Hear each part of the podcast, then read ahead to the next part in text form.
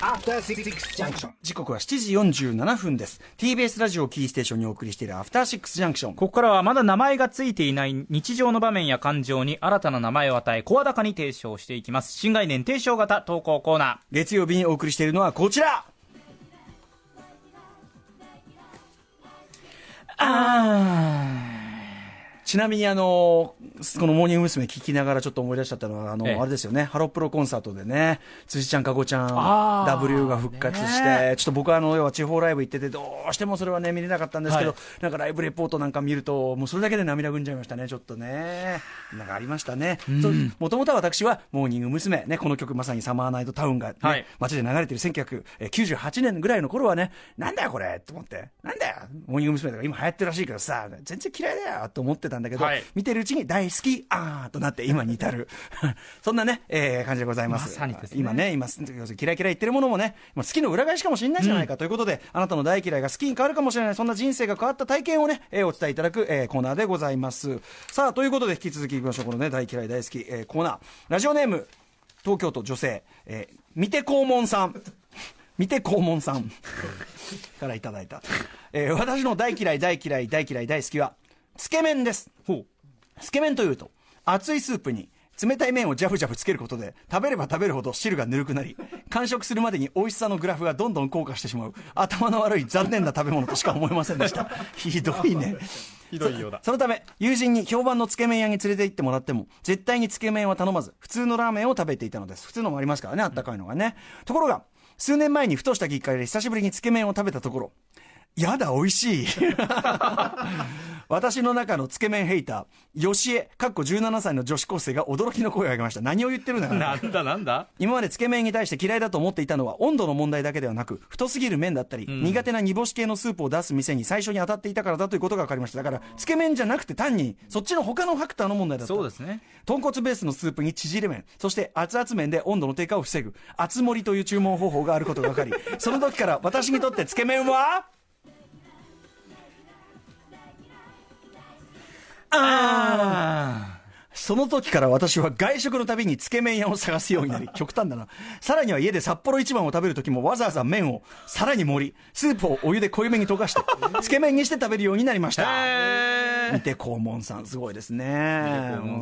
つけ麺いかがですか、熊さん。僕は好きですけどそれこそ本当に、まあ熱盛りにしても、うん。スープの温度がちょっとぬるくなっちゃいがちなお店とかって、うん結構あるんですけど最近その、うんぬるくなってきたようになんかあったかいこう石みたいのを入れて熱して常にあったかい状態で焼き石とかもあったりしそてこまで食べるのに時間かかるかだって。工夫を凝らしてるお店もあってあそう。ごぼごぼにしてじゃあ。ごぼごぼにしてえあれさ、でもさ、最終的に、そのスープは、その割り下、要するにそのスープ。スープ割りみたいなね、はいスープ割り入れて、まあ、まあ、さらにあったかくして、そば湯状態で飲むわけでしょ？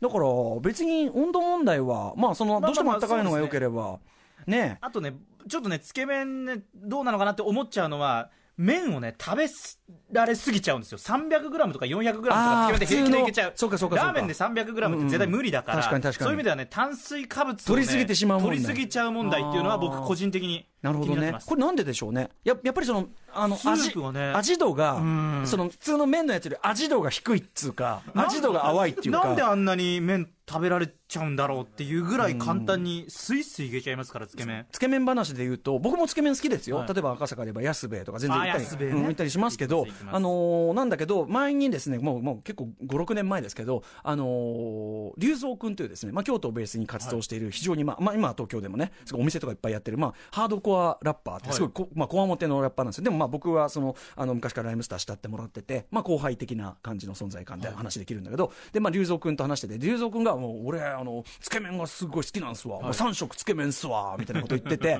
で俺がそこでこう何の気なしに「ああつけ麺か」っつって、まあ、あれでも大体甘いだけだよねみたいな。あれってさ結局甘みじゃね？みたいなことを言ってうんそういうそういう嫌なカッパの仕方をして、え嫌な先輩からのカッパの仕方をして、で、次に会った時に、龍蔵君が、あの、四郎さん、つって、あれから甘い、ただ甘いだけとしか感じられなくなって、つけ麺嫌いになってしまいましたわ、つって、なんてことしてくれるんですか、つっていうね、これ私そこでですね、あの、思ったね。批評の恐ろしさ。これをね。いやーこれをねね、これを耳、肝に銘じた次第でございます。変わっちゃうんだ言葉とは恐ろしい、批評とは恐ろしい、それを肝に銘じた一幕でございました。影響力ある人が言うと大変かもしれないですよ歌丸さん いや、でもそういうてめえは全然安兵衛とか言ってガンガンガボガボ食ってんだよ。迷惑な話ですよね。うん、ということでございます。はい。もう一発ぐらいいっちゃおうよ。いけない？ダメ？短い方ありますか、あじゃあ短い方、はい。えー、行きましょう。ジャイアント厚彦さんからいただいた大嫌い大嫌い大好きメールです。僕の大嫌い大嫌い大好きは、えー、稲子ライダーね。っていうことでね、はい 175R と書いて、稲子ライダーです。えー、稲子ライダーとの最初の出会いは学生時代で雑誌の紙面でした。インディーズ音楽をディグりまくっていた当時、福岡にすごいバンドがいると紹介されていたのは稲子ライダー。え僕はその記事の内容を読む前から、稲子ライダーに嫌悪感を感じていました。